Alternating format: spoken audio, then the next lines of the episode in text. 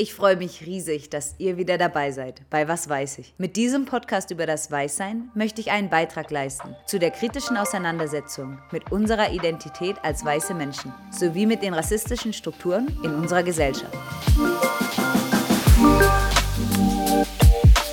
Mein Name ist Juliane, Psychologin, Coach und Gründerin des Vereins Bridging Gaps e.V. Als weiße Frau bin ich selbst mit vielen Privilegien in Deutschland aufgewachsen, die mir früher selbstverständlich erschienen und nun immer wieder in verschiedenen Situationen auffallen. Auch ich bin noch am Lernen und werde in dem Podcast nicht alles richtig machen. Doch ich denke, das Wichtigste ist, dass wir gemeinsam als weiße Person diese Reise der persönlichen Reflexion und Weiterentwicklung antreten. Dabei helfen Denkanstöße von Weißen, doch wir brauchen auch Input von schwarzen Menschen. Und daher werde ich die Themen in jeder Folge mit einem neuen Gast besprechen.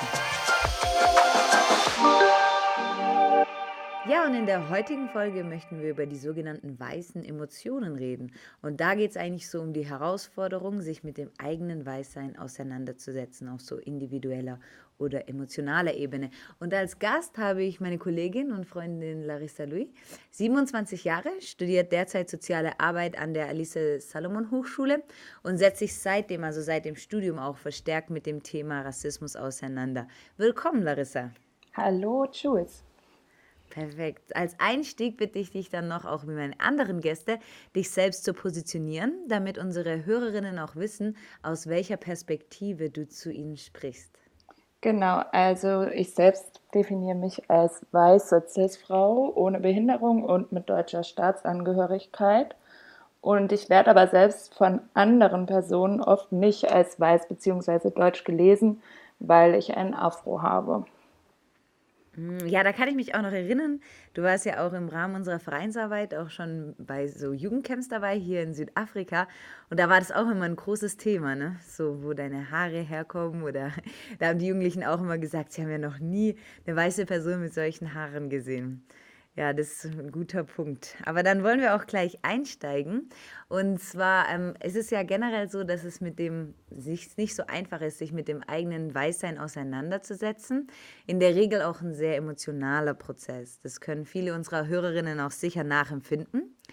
Und wie wir auch bereits angesprochen hatten in dem Podcast, ist es auch ein sehr langwieriger Prozess. Und oft ist es auch so eine lebenslange Aufgabe eigentlich. Und da wollte ich dich einfach so zum Einstieg fragen, Larissa, wie geht es dir im Moment emotional in dem Prozess, sich mit dem eigenen Weißsein auseinanderzusetzen? Oder wie geht es dir auch generell in Bezug zu dem Thema? Mhm. Also ja, es ist für mich nicht immer ein leichter Prozess und ähm, es war auf jeden Fall auch nicht immer ein leichter Prozess, mich selbst dann auch als weiß zu definieren. Aber mittlerweile habe ich das Gefühl, damit besser umgehen zu können. Also ich kann auch leichter über mein Weißsein sprechen und kann auch besser ja, anderen Positionen zuhören. Und ähm, dabei habe ich vermehrt Gespräche mit ähm, BPOC geführt und das hat mir auch total geholfen.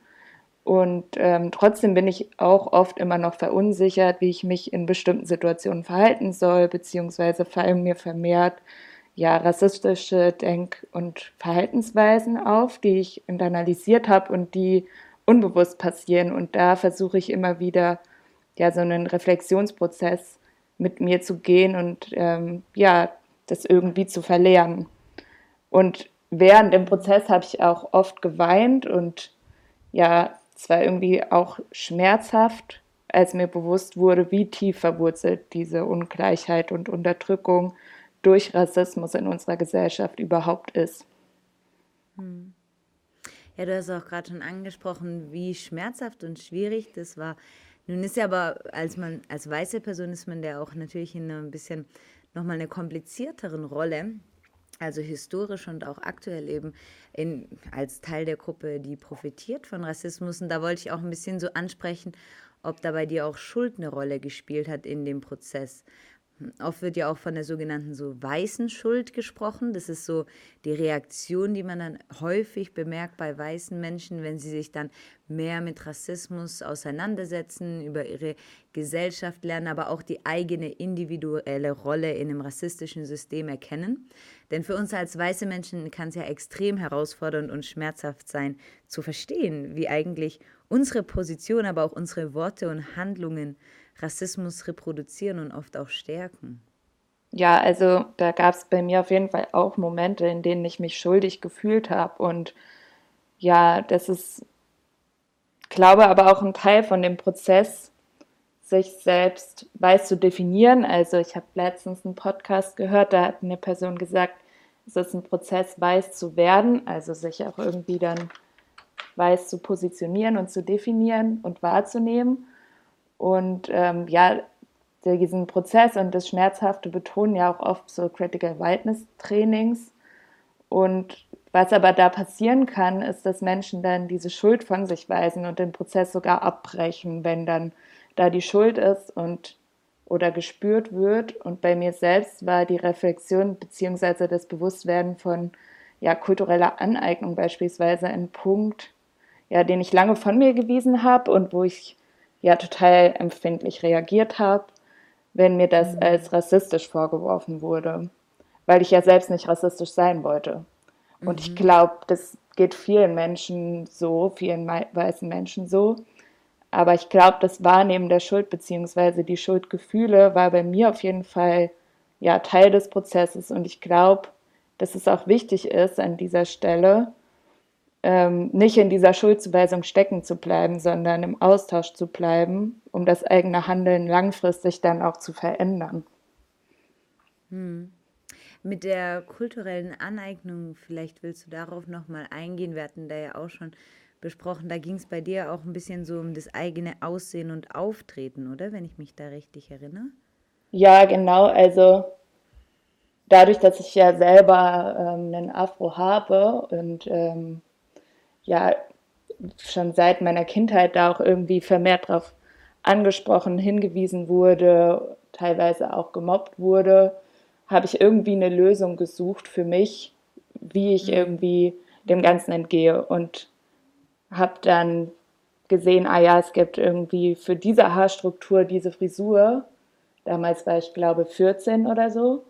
Habe mich natürlich überhaupt nicht damit auseinandergesetzt, woher die Frisur kommt und welche Geschichte damit einhergeht und hatte dann die Dreads und das war für mich selber ein total ja empowernder Moment, würde ich sagen, weil ich dann selber entschieden habe, wie meine Haare jetzt gerade aussehen und mhm. dann hat es auch so ein bisschen aufgehört mit den Sticheleien von den anderen MitschülerInnen. Und ähm, ja, und als ich dann in die Uni kam und dann darauf hingewiesen wurde, dass es eigentlich richtig uncool ist, wenn weiße Menschen Dreads haben, war das für mich mhm. erstmal so, hä, was? Also für mich war das total Teil meiner Identität dann schon geworden. Da hatte ich die Dreads auch schon zehn Jahre und für mich war es so, ja ein sehr langer Prozess, bis ich dann gesagt habe, okay, ich schneide sie jetzt ab. Und ähm, ja, also das ist ja immer noch ein sehr heikles Thema, was ja auch in verschiedenen Kreisen sehr ähm, ja, heikel diskutiert wird. Und ich glaube, da gibt es auch immer noch keine ganz klare Meinung zu. Und ich glaube, das ist in ganz vielen Themen so. Aber ich glaube, wichtig ist überhaupt erstmal anzuerkennen, dass es Menschen gibt, die es auch verletzt, wenn weiße Menschen diese Frisuren tragen. Hm, Ja, und ich, ich finde das eigentlich bei dir auch ein echt sehr, ja, sehr hilfreiches Beispiel, weil du selber quasi beschreibst, wie etwas, was so stark Teil deiner Identität war und dir auch so wichtig war, mit wirklich den besten Intentionen, die du damals hattest, dann quasi als, sag ich mal, symptomatisch auch für so ein ungerechtes, rassistisches System steht. Und sich dem dann, des, sich dessen bewusst zu machen, das ist auch nochmal ein viel härterer Prozess, als nur zu sagen, ach ja, vielleicht habe ich da mal was Falsches gesagt oder da mal was äh, Falsches gemacht. Aber ich denke, das Beispiel, gerade auch mit deinen Haaren und wie wichtig die für dich und deine Identität waren, zeigt eigentlich auch, wie tief das geht, mit dem Weißsein und sich damit auseinanderzusetzen, weil es ist ja gerade dieser Prozess, dass wir Teil unserer Identität hinterfragen müssen. Also Dinge, die nicht nur, nicht nur Dinge, die wir tun oder sagen, sondern Dinge, die Teil von uns sind, ähm, werden ja quasi oft bloßgestellt, wenn wir mehr über Rassismus lernen und sich davon zu verabschieden, sag ich mal, das ist wirklich extrem schwer. Also erstmal es anzuerkennen, dass es problematisch ist und dann es aber auch loszulassen. Und was ich auch immer ganz wichtig finde, du hast auch schon schön über die Schuld geredet, aber ich finde da halt auch für mich persönlich immer sehr wichtig, mit was kommt meine Schuld? Also kommt meine Schuld mit so einer gewissen Abwehrhaltung, dass ich mich dem gar nicht annehmen will? Oder kommt meine Schuld auch mit so einer gewissen Empathie oder so einem Mitgefühl? Und auch mehrere Forscherinnen, die zu dem Thema gearbeitet haben, unter anderem ganz gute Arbeit auch von Jule Böhnkost. Sie hat auch immer, da wird auch immer darauf angesprochen, wenn quasi die Schuld mit einer gewissen Empathie oder so Mitgefühl kommt, dann können wir die auch wirklich in was Hilfreiches umwandeln, nämlich in einen gewissen in gewissen, eine gewisse Verantwortung, die wir dann übernehmen, aber auch in gewisse Handlungen, die uns dann kritischer mit unserem Weißsein umgehen lassen, aber auch kritischer mit unseren eigenen Handlungen. Genau, und was ich jetzt aber auch noch ansprechen wollte, du hattest ja auch gemeint, dass es für dich wirklich auch zu so einem Punkt kam, wo es auch öfters Tränen gab. Und da wollte ich auch noch mal ein bisschen so ansprechen, welche Emotionen darf man quasi haben als weiße Person? Denn in rassismuskritischen Kreisen ist es ja oft so, dass es auch oft problematisch gesehen wird, wenn jetzt weiße Menschen sehr starke negative Emotionen zeigen oder sogar weinen, wenn sie mit dem Thema Rassismus in Berührung kommen. Wir haben das ja auch wieder gesehen, ähm, ja, dieses Jahr 2020 auch mit ähm, nach dem brutalen Mord an George Floyd und ähm, den ganzen Bewegungen, wo dann auch oft gesagt wurde, ja, was, was stimmt denn mit den Weißen nicht, die da jetzt so emotional betroffen sind, weil die haben es ja gar nicht so schwer. Also die Idee ist ja dahinter immer, dass quasi wir uns auch mal auf die Emotionen schwarzer Menschen konzentrieren sollten, weil ja schwarze Menschen unter Rassismus leiden und nicht wir als weiße Menschen. Und da wurde auch immer wieder diese, diese, dieser Begriff weiße Tränen verwendet. Es wird ja oft so kritisch beäugt, dass dann weiße Personen weinen, wenn sie Rassismus sehen und damit aber eigentlich die Aufmerksamkeit erneut auf das Weißsein oder auf weiße Menschen lenken und quasi so die eigenen Bedürfnisse in den Mittelpunkt stellen. Und das Problematische daran ist ja genau, dass das so ein klassisches Symptom von Rassismus ist. Statt. Ja, also ich denke, dass weiße Menschen schon betroffen sein dürfen und auch negative Gefühle empfinden dürfen. Die Frage ist halt nur, warum gerade in dem Moment und weil ich da gerade aus Selbstmitleid, weil mir meine Privilegien bewusst werden, beziehungsweise ich vielleicht auch auf die, ähm, ja, vielleicht auch unbewusst rassistischen Handlungsstrategien von mir selber hingewiesen werde oder weine ich, weil ich vielleicht sogar befürchte, ähm, meine Privilegien zu verlieren oder weine ich wirklich aufgrund von vorhandenem strukturellen Rassismus und daher weine ich aus Mitgefühl gegenüber den gemachten Erfahrungen von BPOC. Und ähm, Robin DiAngelo macht darauf aufmerksam, dass ja Emotionen und Gefühle immer auch politisch sind, weil sie von mm. unseren Normen und Werten und auch dem kulturellen Rahmen geprägt sind. Das heißt, dass Gefühle nie neutral und naturgegeben sind und vor allem nicht in dem Prozess, würde ich sagen. Und die Frage ist dann, wann und warum und in welchem Rahmen und wie kann ich denn weinen? Und mhm. auch wenn ich aus Empathie weine, weil mir eine BPOC-Person von ihren rassistischen Erfahrungen berichtet und mich dies berührt, muss ich mir als weiße Person ja trotzdem die Frage stellen, wann und wo meine Tränen angebracht sind. Und in, ja, in, einem, Anre in einem Rahmen, wo BPOC-Personen anwesend sind, sollten wir als Weiße uns schon bewusst sein, dass unsere weißen Tränen die Aufmerksamkeit auf uns ziehen und wir damit diese Aufmerksamkeit den anwesenden von Rassismus betroffenen Personen tatsächlich stehlen. Und also ich würde jetzt nicht sagen, dass Weiße nicht mehr weinen sollen. Vielmehr sollte es halt eher einen, sollte halt eher ein Rahmen gefunden werden, in dem die Tränen auch konstruktiv genutzt werden können und nicht ja ähm, dazu noch, dass dazu kommt, dass auch noch mehr Verletzungen BPOC-Personen zugefügt werden.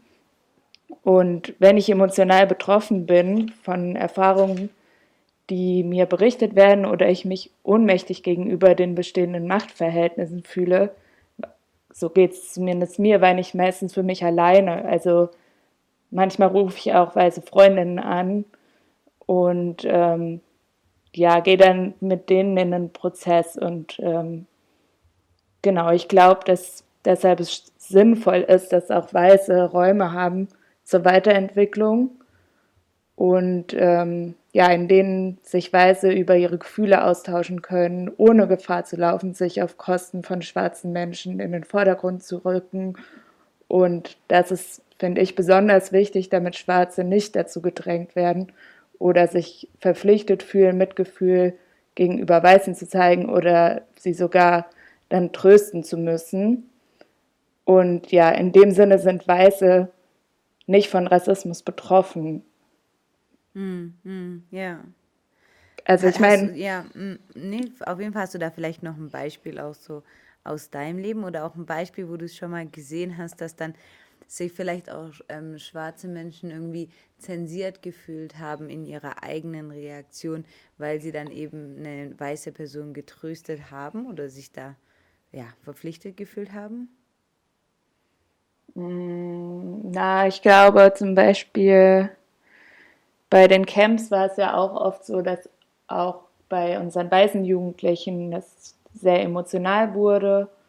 Und da kam es ja auch vor, dass ja, schwarze Jugendliche dann unsere weißen Jugendlichen getröstet haben. Oder ja, manchmal passiert es auch vielleicht auf der Straße in Berlin oder ja, das irgendwie, also es geht ja auch dann darum, welche Stimme wird vielleicht auch geklaut, also auch wenn es um Racial Profiling geht und ich mische mich da als weiße Person ein, ohne vielleicht erstmal zu schauen, okay, wollen da gerade die betroffenen Personen sich selber zu äußern oder inwiefern kann ich mich da jetzt einmischen, sollte ich da mich jetzt einmischen und meine ja, Stimme nutzen.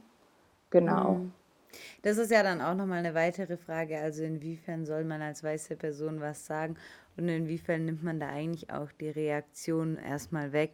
Aber ich denke, was ich auch schon öfter gesehen habe, gerade in so Workshops, aber auch in Gesprächen mit Freunden, dass dann oft man sich als weiße Person irgendwie auch so bemüht fühlt und dann sagt, ja, aber was soll man denn jetzt machen? Was ist denn jetzt die Lösung? Wie kann man sich denn verhalten? Und dass man dann oft auch so da die Emotionen auf sich selber lenkt, indem man dann quasi Lösungen anfordert, auch von schwarzen Menschen. Und da habe ich es auch schon manchmal erlebt, wo ich dann gemerkt habe, hm, dass die schwarzen Personen dann gar nicht mehr sagen, was sie eigentlich drüber denken oder fühlen über die Interaktion gerade oder generell über Momente des Rassismus, sondern sich dann auch irgendwie ganz ja, dass sie dann erlauben, dass sich quasi so das weiße Nachfragen um emotionale Reaktionen oder Lösungen so in den Mittelpunkt drücken lässt. Aber du hattest ja auch so die, äh, das angesprochen mit diesem Räumen der Weiterentwicklung, was ich auch einen sehr schönen Gedanken finde. Aber das klingt ein bisschen so auch wie diese Idee des Safe Space. Mhm. Ähm, das hört man ja auch öfter so in den rassismuskritischen Kreisen. Aber da habe ich mich jetzt gerade gefragt, äh, gibt es oder sollte es dann auch sowas wie Safe Space für weiße Personen geben? Ist es dann so ähnlich auch wie Safe Space für schwarze Menschen? nee, auf, also auf gar keinen Fall würde ich sagen. Also die Idee von einem Safe Space ist ja, dass ähm, Personen, die von Diskriminierung betroffen sind, Räume haben, in denen sie sich sicher bewegen können und ja ohne vermeintliche TäterInnen zu begegnen und ähm, wo Zeit und Raum ist, sich mit Menschen auszutauschen, die ähnliche Erfahrungen machen. Und es ist ja, ja eine Idee von Empowerment, diese Safe Spaces. Und es wäre auf jeden Fall total verkürzt, in meinen Augen auch total falsch zu sagen, es bräuchte einen Safe Space für Weiße. Also vielleicht wird es mit einem Gender-Beispiel deutlich. Also ich war vor zwei Wochen, habe ich einen Workshop mitgemacht, der war nur für Frauen, ähm, denn wir haben Vulva-Abdrücke gemacht. Mhm. Und ähm, es war für mich unglaublich empowernd, der ganze Tag und auch für alle anderen Teilnehmerinnen Zumindest haben wir das in der Reflexion am Ende so ge ja, gesagt. Und ähm, wir konnten da total offen über unsere Erfahrungen als Frauen sprechen und über unsere Sozialisation uns austauschen. Und ich glaube, wenn da ein Mann dabei gewesen wäre, ähm, und wenn es auch noch so ein großer Feminist wäre, hätte das vielleicht unseren gemeinsamen Prozess also sehr wahrscheinlich gestört. Also, denn strukturell sind Männer immer noch bevorzugt und repräsentieren auch diese Vorherrschaft, ob sie das wollen oder nicht. Und ähm, also ich persönlich glaube, dass ich in Anwesenheit eines Mannes mich nicht derart hätte öffnen können und es auch nicht denselben empowernden Effekt gehabt hätte. Und Männer müssen da dann akzeptieren, dass sie nicht dabei sein sollen. Genauso müssen Weiße aber auch akzeptieren, dass es Räume gibt, die ausschließlich als Safe Space für Schwarze gedacht sind. Und ich glaube, nur es braucht auch einen Raum des Austauschs für Weiße, um ihr Weißsein bzw. ihr Weißwerden zu reflektieren.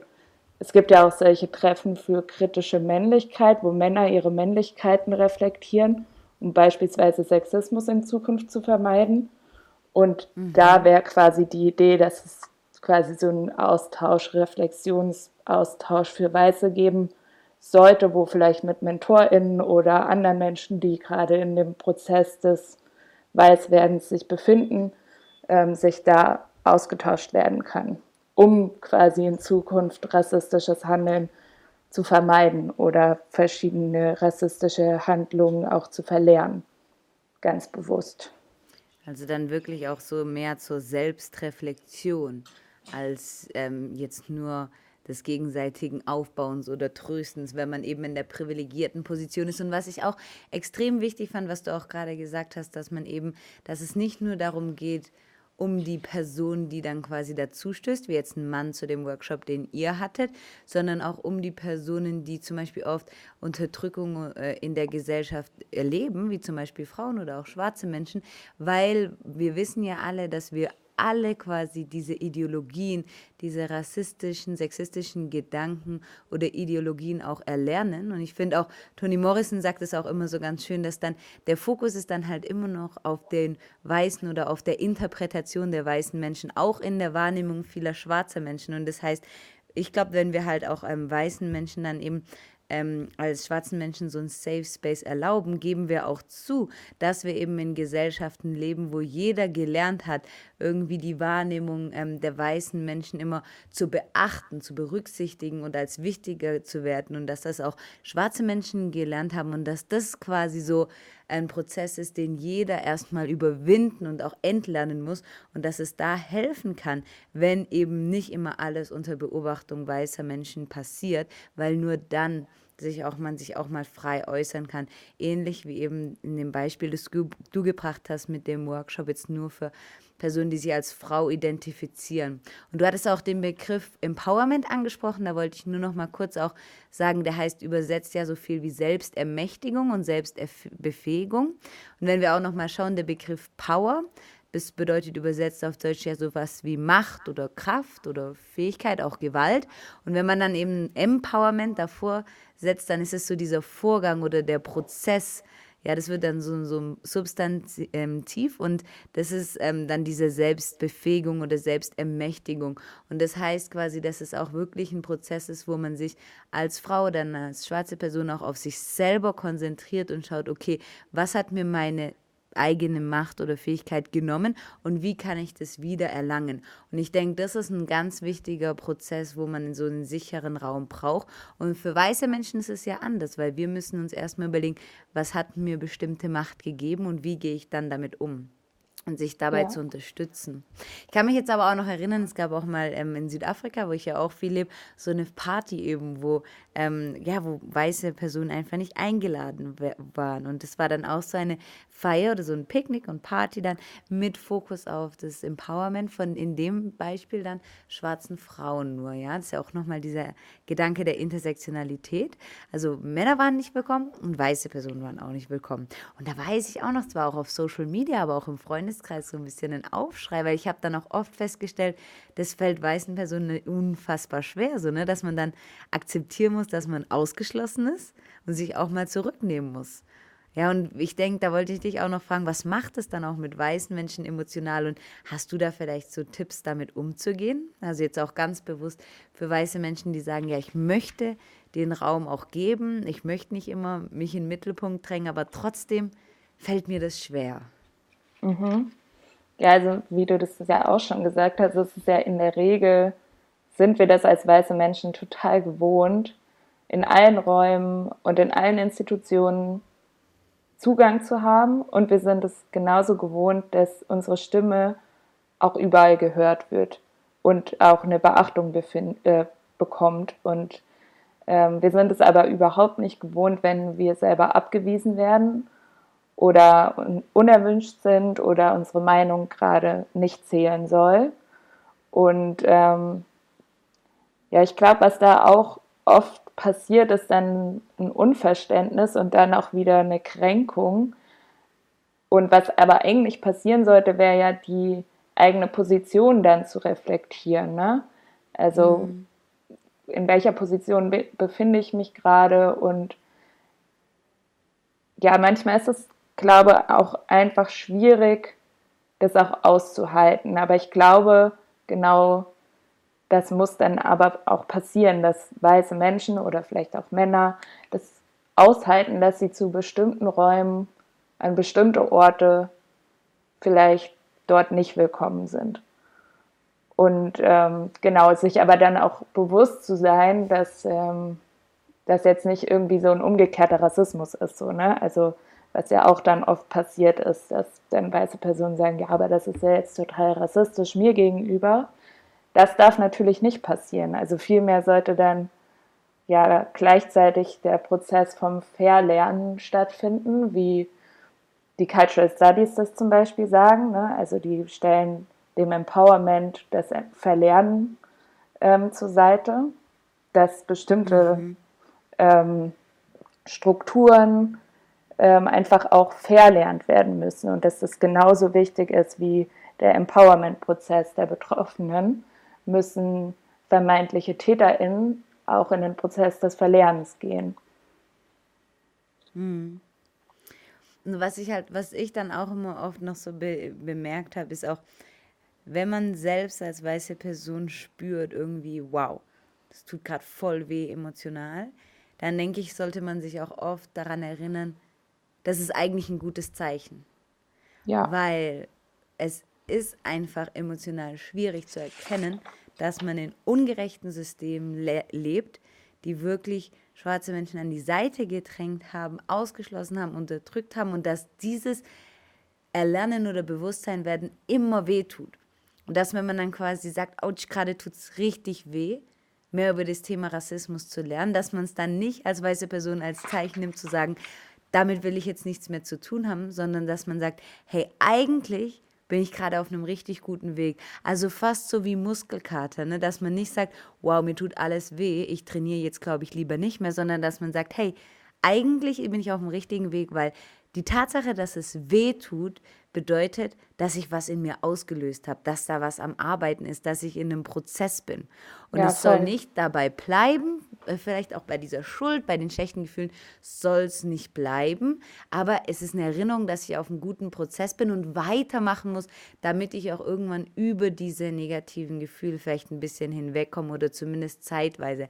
Und was ich auch immer dann sehr ermutigend fand, auch als weiße Person, also ich finde es immer überraschend, dass man doch wirklich in vielen, vielen Räumen auch noch ja, wirklich willkommen ist, wenn man die Arbeit leistet, sich eben auch mit gewissen Dingen auseinanderzusetzen. Und ich lese gerade auch ein neues Buch, das ist ein Meditationsguide von Justin Michael Williams und er fängt eben auch damit an zu sagen, an wen richtet sich dieser Meditationsguide. Und es sind halt in erster Linie Menschen, die Unterdrückung und Ausgrenzung erlebt haben. Aber was ich wunderschön finde, auch aus der Position eben einer privilegierten Person wie ich, dass er dann auch sagt, mein Buch richtet sich dann nämlich an alle People of Color, aber auch alle, alle, die quasi vogue genug sind, zu verstehen, warum ich das hier erwähne. Und da mhm. habe ich mir gedacht, das ist eigentlich so wunderschön, so eine inklusive Ansage, sage ich jetzt mal, weil er sagt, alle, die die Arbeit geleistet haben, sich mal damit auseinanderzusetzen, warum es relevant ist, ja, wirklich inklusive Räume zu schaffen und zu erwähnen, dass schwarze Menschen, People of Color besonders willkommen sind, die sind auch mit willkommen weil sie eben die Arbeit mitgeleistet haben. Und da finde ich es nochmal schön so als Erinnerung. Oft hat man auch einfach viele, viele, viele Begegnungen und Räume, wo man sehr willkommen ist. Und es ist dann auch vielleicht einfach gut zu sagen, ja, und dann ist es nicht immer so, weil wir alle auf einem Prozess sind. Aber jetzt haben wir viel darüber gesprochen, auch so, was wir als weiße Menschen im Umgang mit Rassismus besser vermeiden sollten. Auch ein bisschen schon viel, was wir so im persönlichen Prozess machen sollten, so ein bisschen Selbstreflexion, das emotional auch aushalten. Du hast da sehr viel ähm, gute Tipps gegeben. Aber ich glaube, viele weiße Personen und auch viele Hörerinnen fragen sich nun sicher, ja, wie reagiere ich nun aber jetzt am besten? Also wenn ich dann wieder in einer Situation bin, wo sich jemand rassistisch äußert oder rassistisch handelt, was dann? Ja, dann kann ich ja nicht immer nur sagen, ja, ich nehme mich jetzt zurück und mache Selbstreflexion. Ich denke, viele wollen auch einfach wissen, wie handle ich da? Hast du da ja. vielleicht einen Tipp oder vielleicht Dinge, die du beobachtet hast, die du hilfreicher oder weniger hilfreich findest? Mhm. Also was ich oft bemerke, ist, dass ja vor allem unter vermeintlich reflektierten weißen Kreisen dann so ein Shaming passiert. Also dann werden ja bestimmte Personen gepointet so und es wird gesagt so, das ist jetzt aber rassistisch, was du da gemacht hast. Und oft hört dann die Konversation irgendwie auf. Und ähm, das finde ich total problematisch, weil damit wird einfach nur die Idee reproduziert, dass rassistische Handlungen individuell und bewusste Handlungen wären und das ähm, Bild wird damit auch unterstützt, dass ja rassistische Handlungen immer von bösen Menschen ausgehen und dem ist aber nicht so. Also dann haben wir eine verkürzte Definition von Rassismus, beziehungsweise reproduzieren halt diese verkürzte Definition von Rassismus, weil Rassismus ist ja viel mehr als eine individuelle Handlung. Es geht ja vor allem um eine strukturelle Ebene im System, die uns auch alle prägt mit unserer Sozialisation und so weiter. Und das wird dann damit ausgeblendet, wenn es quasi nur individuell gemacht wird und dann auch nicht weiter darüber gesprochen wird. Und ähm, wenn man sich aber diesen ja, strukturellen, zutiefst im System verankerten Rassismus bewusst macht, ähm, das ist dann ja auch der zweite Punkt, ähm, dann ist natürlich auch zu erwarten, dass weiße Personen rassistisch handeln. Hm. Und wir wurden ja dementsprechend sozialisiert uns als Norm zu begreifen, uns in Medien wiederzufinden. Uns wurden Wörter und Begriffe antrainiert und es wurde uns eine Geschichte aus einer weißen Perspektive gelehrt und all das prägt unsere Identität und unser Denken und auch unser Handeln. Und wenn wir das leugnen, dann laufen wir einfach Gefahr, gar nicht mehr zu bemerken, wann wir rassistisch handeln und verhindern damit sowohl eine individuelle aber auch eine strukturelle Veränderung. Und ja, genau, das ist das, was ich irgendwie häufig beobachte und was ich irgendwie wichtig finde in dem Prozess, ist, dass nicht nur dass einzelne Personen darauf hingewiesen werden, sondern dass dann auch weiter in Austausch getreten wird. So, also was kann ich denn jetzt dann weitermachen? So, wie könnte jetzt meine ähm, wie könnte ich zum Beispiel das nächste Mal in so einer Situation handeln? Hm. Ja, aber du hast ja auch jetzt schon gesagt, dass es eher so zu erwarten ist, dass weiße Personen dann auch eben rassistisch handeln. Aber generell, das denken jetzt sicher viele, auch viele der Hörerinnen, wäre es ja schon besser, wenn wir das nicht mehr machen. Also wenn wir als weiße Person auch nicht mehr Rassismus reproduzieren. Absolut. Und wie sollen wir uns denn, also wie gehen wir dann damit um? Also wie machen wir da die Balance? Weil auf der anderen Seite, auf der einen Seite sagst du ein bisschen, muss man auch akzeptieren, dass man das macht. Auf der anderen Seite wäre es besser, wenn wir es nicht mehr machen.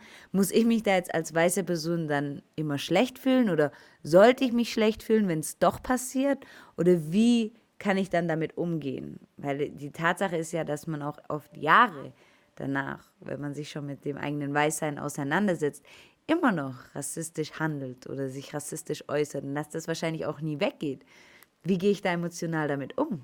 Mhm. Naja, also zunächst muss ja schon mal gesagt werden, dass das Ziel von ähm, Critical Whiteness und dem Prozess ja auf gar keinen Fall ist, dass weiße Menschen sich schlecht fühlen, sondern es soll ja ein konstruktiver Prozess sein, der eine Veränderung anstößt, und zwar für ähm, die ganze Gesellschaft. Und dazu gehört dann auch, dass wir negative Gefühle empfinden und dass wir uns vielleicht auch schlecht fühlen.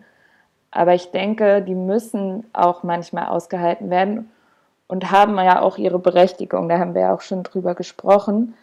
Das Problem ist nur, dass wir immer der Meinung sind, uns müsste uns, es müsste uns ja immer gut gehen. Also das ist, was die Gesellschaft uns suggeriert, dass es uns immer gut gehen soll und dann werden halt bestimmte Gefühle als negativ wahrgenommen. Und genau, weil wir quasi die Utopie haben, uns müsste es immer gut gehen. Und ähm, ich denke aber, dass diese vermeintlich negativen Gefühle, die uns ja auch total irritieren können, aber auch produktiv für diesen Veränderungsprozess genutzt werden sollten.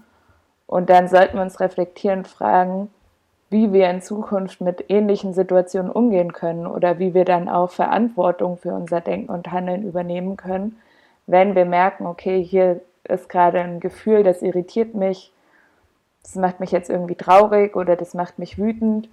Mhm. Und ähm,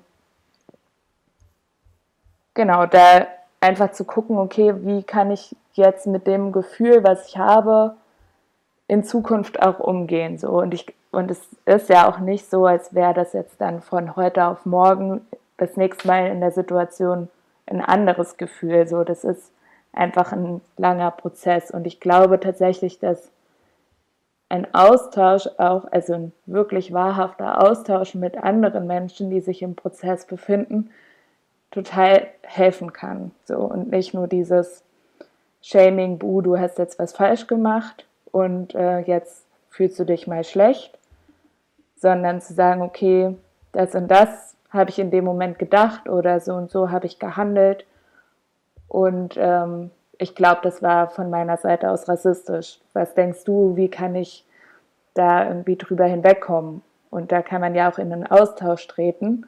Das geht aber nur, wenn ja diese Irritationen und diese Gefühle auch erstmal von mir selber und aber auch von anderen akzeptiert und anerkannt werden und ich dann ja damit produktiv weiterarbeiten kann. Ja, und auch ist ein wunderschöner Gedanke, wie du gesagt hast, dass man sich eben so in der eigenen Weiterentwicklung auch stützt, auch gerade als weiße Person.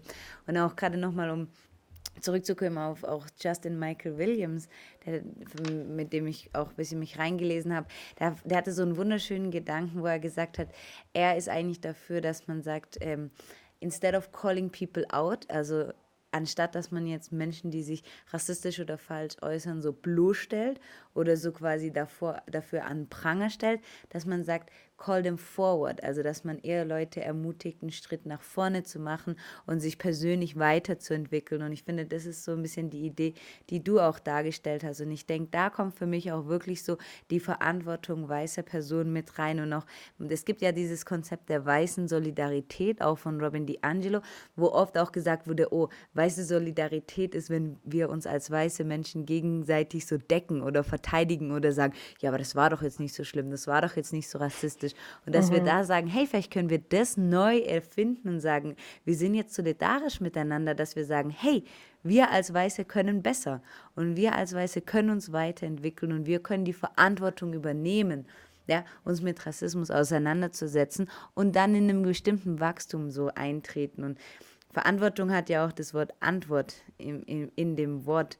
Und ich denke, es ist wirklich, wie antworten wir darauf? wenn wir uns rassistisch äußern. Und ich finde es auch, also ich finde es auch immer wichtig zu sagen, okay, jetzt habe ich was Rassistisches gesagt, jetzt halte ich mich erstmal zurück und frage, okay, was kann ich da jetzt machen? Ich nehm, nehm, übernehme dafür Verantwortung und ist es dann okay, ich fühle mich dann schlecht, aber nur, damit ich dann auch eine Antwort zeigen kann, die in eine positivere Richtung geht, ja. Und nicht, wie es halt oft so ist, dass man dann, also ich kenne es ja selber, man fühlt sich dann schlecht und will dann irgendwie sagen, ja, aber ich bin ja nicht rassistisch, weil ich mache ja so viel Gutes oder ich habe mich so viel mit dem Thema beschäftigt oder ich habe so viele schwarze Freunde. Also diese ganzen Gedanken, wo man eigentlich sein Emotionsleben wieder so herstellen will und es dann eigentlich nur schlimmer macht, dass man dann sagt, nee, ich übernehme jetzt Verantwortung, ich komme jetzt mit einer positiven Antwort und dann geht es weiter. Mhm, ja. Und da wollte ich dich auch noch fragen, weil genau das ist ja auch so, das ist in der Theorie immer ganz einfach zu sagen, ja.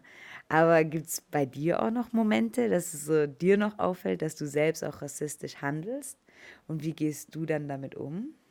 Ja, also die Momente würde ich sagen, gibt es auf jeden Fall. Also beispielsweise ist mir jetzt ich glaube, erst vor ein paar Monaten so richtig bewusst geworden, dass ich vermehrt die Straßenseite wechsle, wenn mir ein schwarzer Mann entgegenkommt, als wenn mir ein weißer Mann entgegenkommt. Und mhm. ähm, ich möchte, also mir ist klar, dass ich in dem Moment irgendwie Sexismus mir gegenüber vermeiden möchte. Und ich weiß auch, dass ich sowohl von schwarzen wie auch von weißen Männern bisher in meinem Leben sexuell bedrängt wurde. Und ich glaube, da würde ich jetzt nicht mal sagen, von der einen Gruppe Männer mehr und von der anderen Gruppe Männer weniger. Ähm, da bin ich mir total bewusst drüber. Hm. Und äh, trotzdem weiß ich auch, dieses Bild von dem gefährlichen schwarzen Mann, das ist ein gesellschaftlich historisch gewachsenes Konstrukt und das wird ja auch gerade total medial aufgeheizt und das geht dann auch nicht an mir vorbei. So und das weiß ich alles in meiner Theorie und will natürlich dann auch nicht irgendwie ähm, rassistisch handeln oder vielleicht irgendwie sogar noch die ähm, rechte Seite befeuern. Und trotzdem reagiere ich ja unterbewusst so.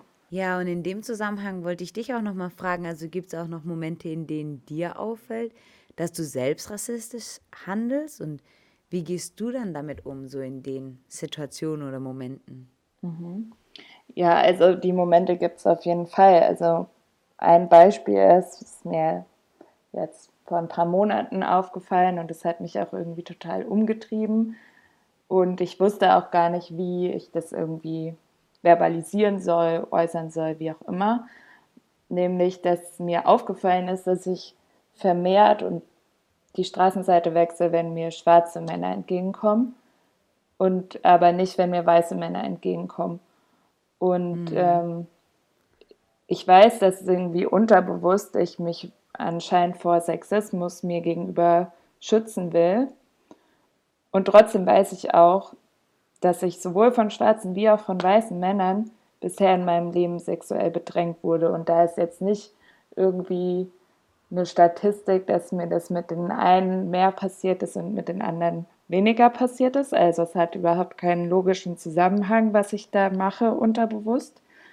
Und ich ja. bin mir ja auch darüber bewusst, dass dieses Bild des gefährlichen schwarzen Mannes eine gesellschaftlich historisch gewachsene Konstruktion ist, die ja auch gerade medial total krass aufgeheizt wird vor allem von ähm, rechter Seite. Und ja. dem will man natürlich irgendwie auf gar keinen Fall von der linken Seite auch noch beipflichten. Und trotzdem passiert es mir, dass ich unterbewusst genauso handle und so reagiere. Also diese Vorstellungen, die hier gerade ja in der Gesellschaft sind und die in der gesellschaftlichen Mitte angekommen sind, die machen trotzdem was mit mir.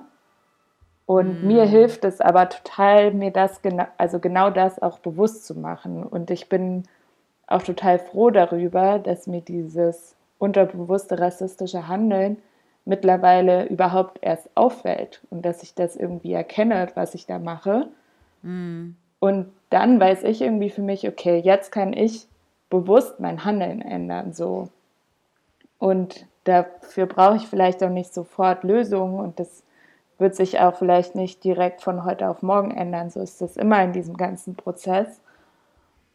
Und ähm, mittlerweile fällt mir das auch schon vorher auf und dann wechsle ich bewusst nicht die Straßenseite so und dann fällt mir auf, ah okay, mir passiert ja auch gar nichts. Das ist ja total der Bullshit, den mir da irgendwie mein Unterbewusstsein, die Medien, die Geschichtsschreibung internalisiert hat.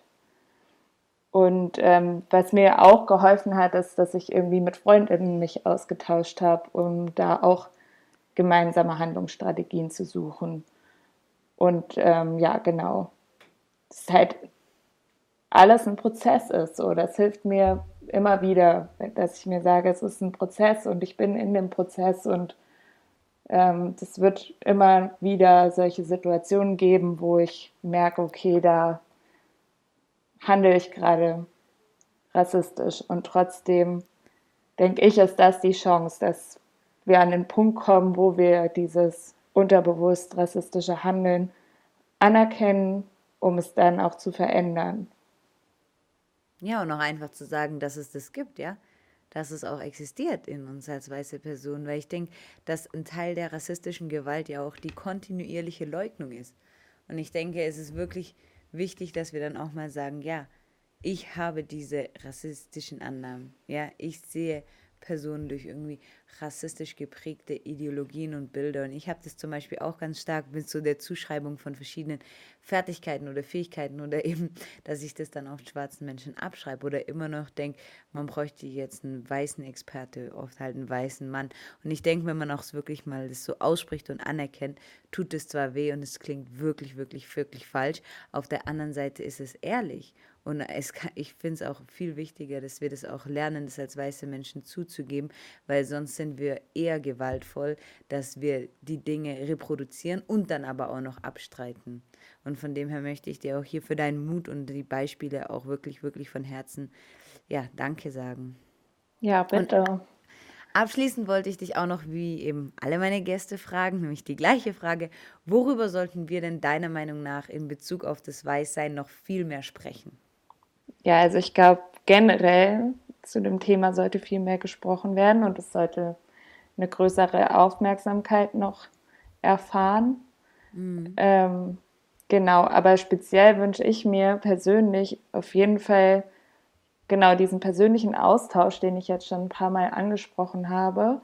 Und das merke ich auch, wenn ich anfange, irgendwie ehrlich solche Beispiele zu nennen bei weißen Freundinnen dass dann oft irgendwie kommt so, ah ja, mit dir kann ich darüber irgendwie reden. In anderen Kreisen habe ich irgendwie das Gefühl, wenn ich das sage, dann werde ich irgendwie geschämt, so, wo wir ja auch schon drüber gesprochen haben. Ja. Und ähm, ja, das wünsche ich mir total, dass wir da irgendwie einen offeneren Austausch kommen über das Thema und auch über unsere Gefühle, die da irgendwie vielleicht eine Rolle mitspielen.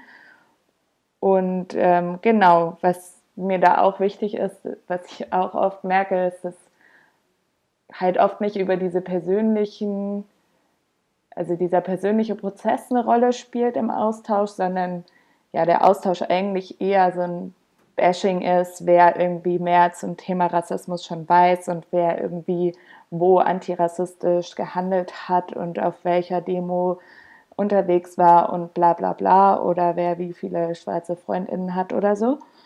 Und ähm, da würde ich mir wünschen, dass man, also dass wir da in weißen Kreisen von wegkommen und eher irgendwie uns darauf besinnen, irgendwie, dass wir alle immer noch in einem Prozess sind, weil ich glaube, das ist total fatal, wenn Menschen irgendwie glauben, okay, ich habe jetzt irgendwie die Theorie gelesen und das habe ich jetzt alles theoretisch verstanden und deshalb bin ich jetzt ja total antirassistisch, dann ähm, kommen wir nicht weit so. Und dann können wir, glaube ich, auch schwarze Kämpfe schwer unterstützen. So. Also da würde ich mir auf jeden Fall ja mehr Ehrlichkeit von Weißen gegenüber Weißen wünschen, ja, um genau diese Unsicherheiten auch endlich zu überwinden, weil ich glaube, wenn das Thema ein ganz normales Alltagsthema werden würde, worüber man spricht, wie, keine Ahnung, wie lange man geschlafen hat oder so, ähm, dann könnten wir da irgendwie viel mehr erreichen, als wenn wir uns irgendwie die ganze Zeit zurücknehmen und verunsichert nichts sagen am besten weil wir könnten ja was Falsches sagen und wir könnten unter unseren gebildeten, zu Rassismus gebildeten FreundInnen ja irgendwie komisch wirken oder so oder ja unaufgeklärt und ich wünsche mir, dass das irgendwie aufhört. Ja.